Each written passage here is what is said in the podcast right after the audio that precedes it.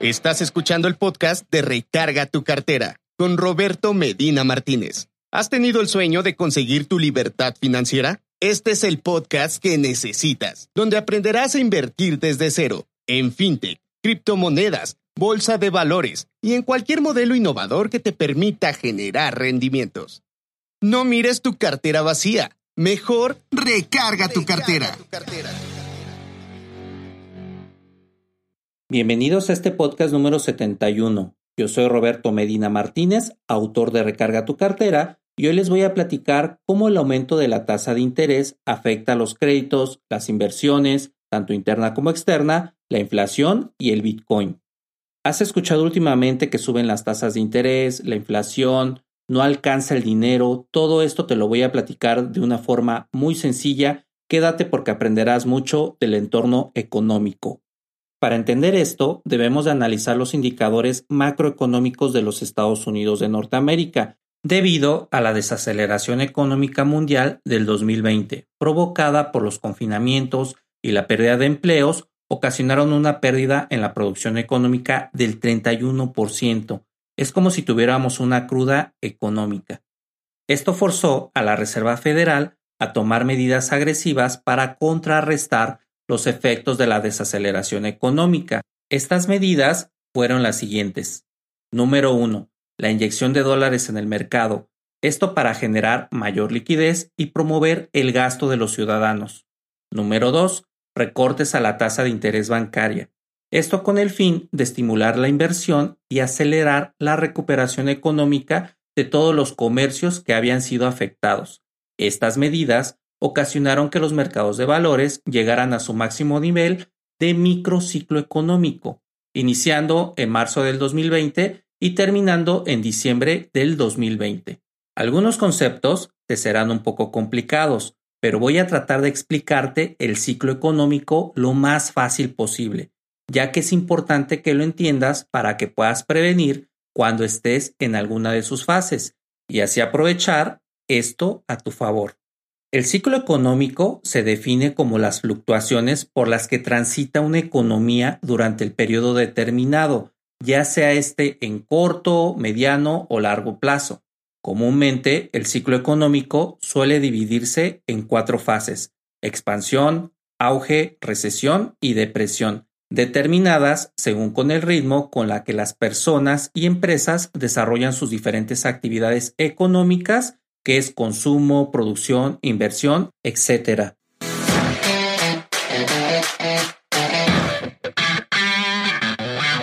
¿No tienes idea de cómo empezar a invertir? Suscríbete al próximo taller de inversiones de Recarga tu cartera, en donde en un mes Roberto te enseñará todo lo que ha aprendido en 10 años como inversor.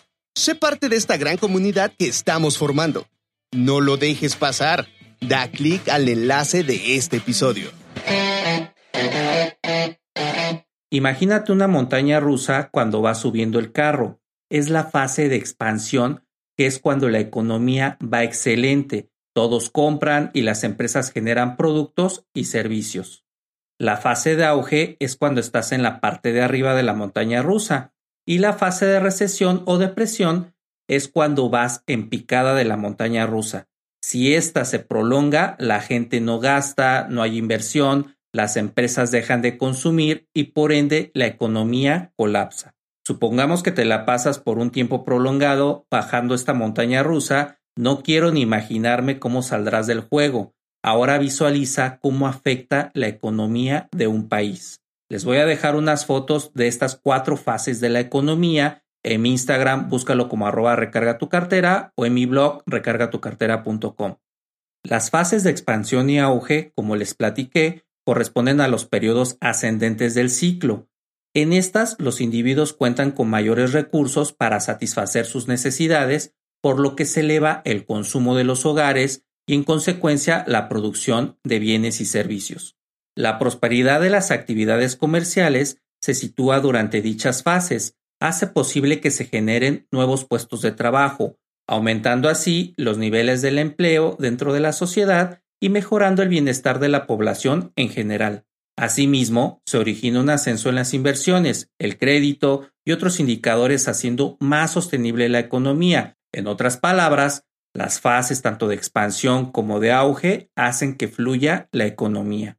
Por otro lado, pues viene la parte negativa de este ciclo económico, en donde las fases de recesión y depresión forman parte de los periodos de descenso del ciclo económico. Se caracterizan por una contracción notable de las actividades económicas. En estas etapas, los individuos poseen menor poder adquisitivo. Se puede definir al poder adquisitivo como la cantidad de bienes o servicios que podemos adquirir con un monto determinado de dinero, que no es más que la capacidad de comprar. Entonces, cuando decimos que perdemos poder adquisitivo, perdemos la capacidad de compra. Esto te va a interesar porque ya lo estamos viviendo.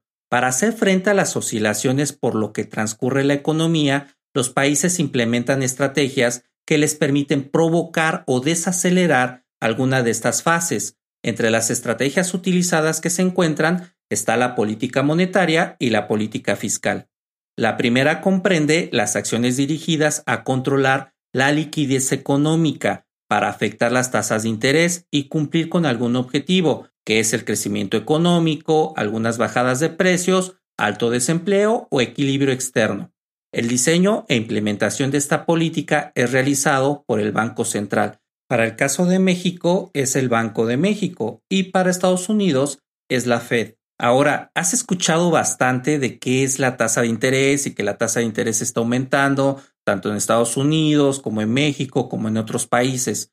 La tasa de interés es el precio por pedir dinero prestado y es también el pago que recibe un inversionista por prestarlo, así de sencillo.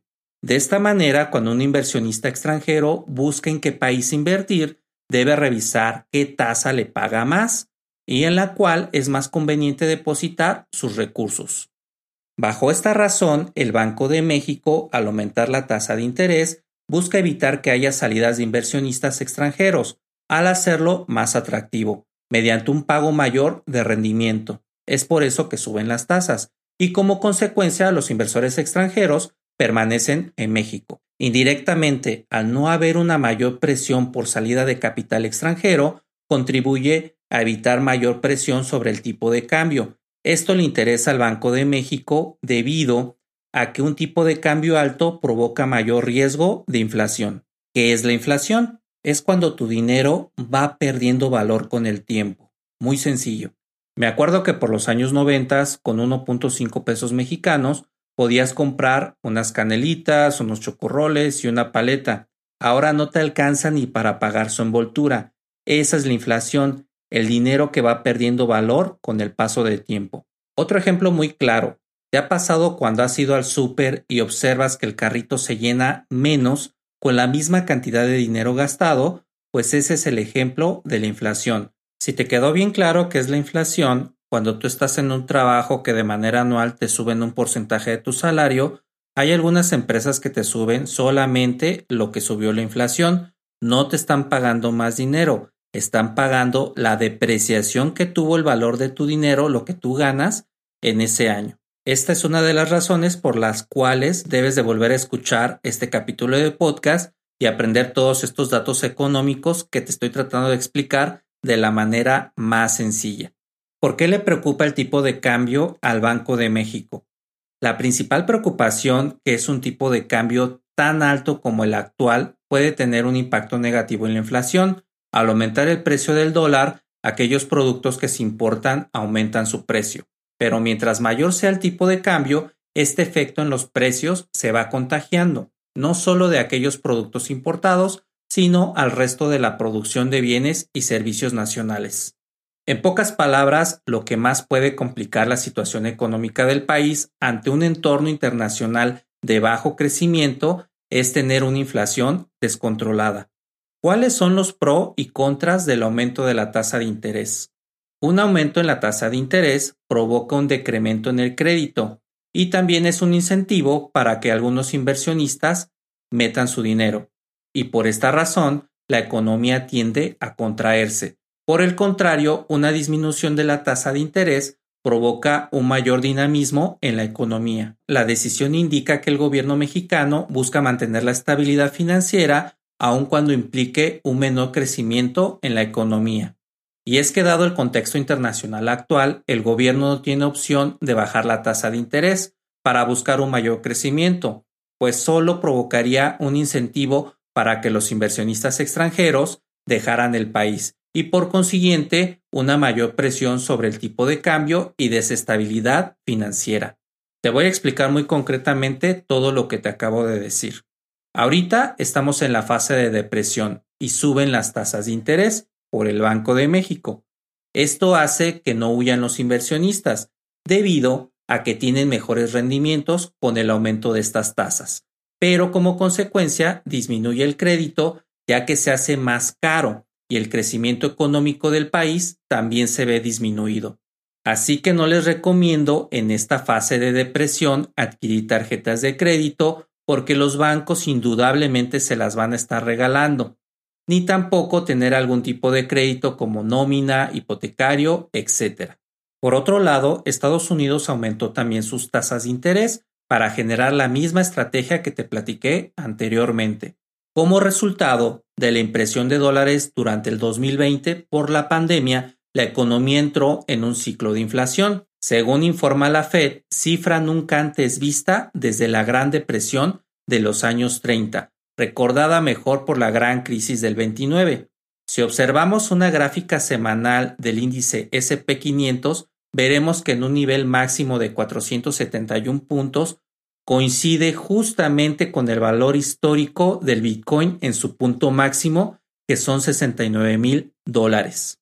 Posterior a ello, se da inicio a una nueva fase del ciclo de inflación, llamada fase de auge, la cual ya te expliqué anteriormente, y como resultado de esto, el precio del Bitcoin retrocede, al mismo tiempo que llegó un pago del presidente de la Fed, el cual actualiza la tasa de inflación, estas medidas se basan en aumentos en la tasa de interés bancaria, como ya lo hemos platicado, y los factores de inflación que en su momento te llegan a afectar.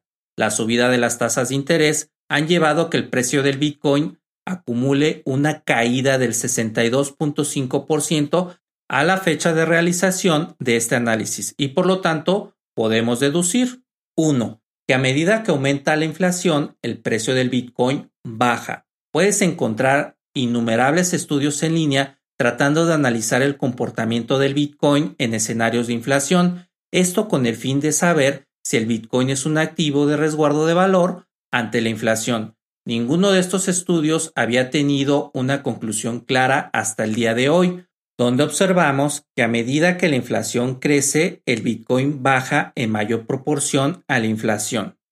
Número 2. También podemos observar que si analizamos las fases del ciclo económico, comprenderemos que al llegar la fase de recesión, lograremos una consolidación en el precio del Bitcoin. Una vez terminada esta fase, daremos inicio a una nueva que pueda llevar al precio del Bitcoin a retomar su tendencia alcista como ya nos tenía acostumbrados. Como conclusión tenemos que el precio del Bitcoin empezará a subir cuando la inflación pare y la economía entra en fase de expansión, que es esta famosa fase del ciclo económico que les enseñé cuando la economía está nuevamente en crecimiento. Deberá retomar su tendencia alcista una vez que la fase de recesión logre estabilizarse y la Reserva Federal vuelva a inyectar dólares en los mercados tradicionales. Estas inyecciones de dólares crearán excedentes que se volverán a invertir en mercados tradicionales de valores en este caso, el mercado de las criptomonedas será muy beneficiado por los inversores, ya que se comprobó que en una fase de auge económico el mercado de las criptomonedas genera grandes y rápidos beneficios para los inversionistas. Por ser un mercado con alta volatilidad, no tengo intención de alentarte a que inviertas en el mercado de las criptomonedas, ya que este por su alta volatilidad representa un riesgo para tu capital. Espero que esta información te haya sido de valor. Si fue así, no olvides suscribirte por Spotify, por Apple Podcast, donde nos puedes regalar una reseña del podcast. Asimismo, en iBox puedes escuchar todos los audiolibros de Recarga tu cartera si eres parte del club de fans. Saber fundamentos económicos nos ayuda a entender el movimiento de los mercados y cómo tomar una estrategia con las finanzas personales. En este caso, no solicites crédito ni inviertas en Bitcoin, hasta que el ciclo económico esté estable. Yo soy Roberto Medina Martínez, autor de Recarga tu cartera, y recuerda, no mires tu cartera vacía, mejor recarga tu cartera.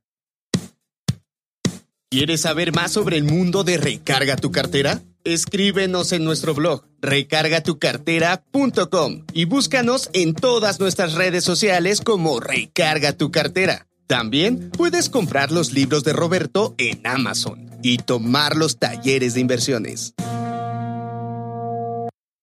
Guía Inversiones es un libro que he trabajado con el fin de que tengas un horizonte de cómo empezar en el mundo de las inversiones. Este libro es para inversores novatos y para aquellos que empiezan a formar un portafolio de inversiones. Acabaremos con los mitos principales como que debes de tener mucho dinero para invertir y ser un erudito en economía para que puedas hacer ingresos adicionales.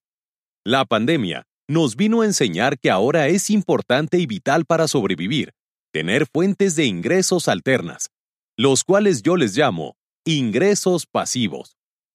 Los ingresos pasivos es el dinero que te llega mes a mes sin que tengas que hacer absolutamente nada. Cuando supe qué son los ingresos pasivos, me explotó la cabeza.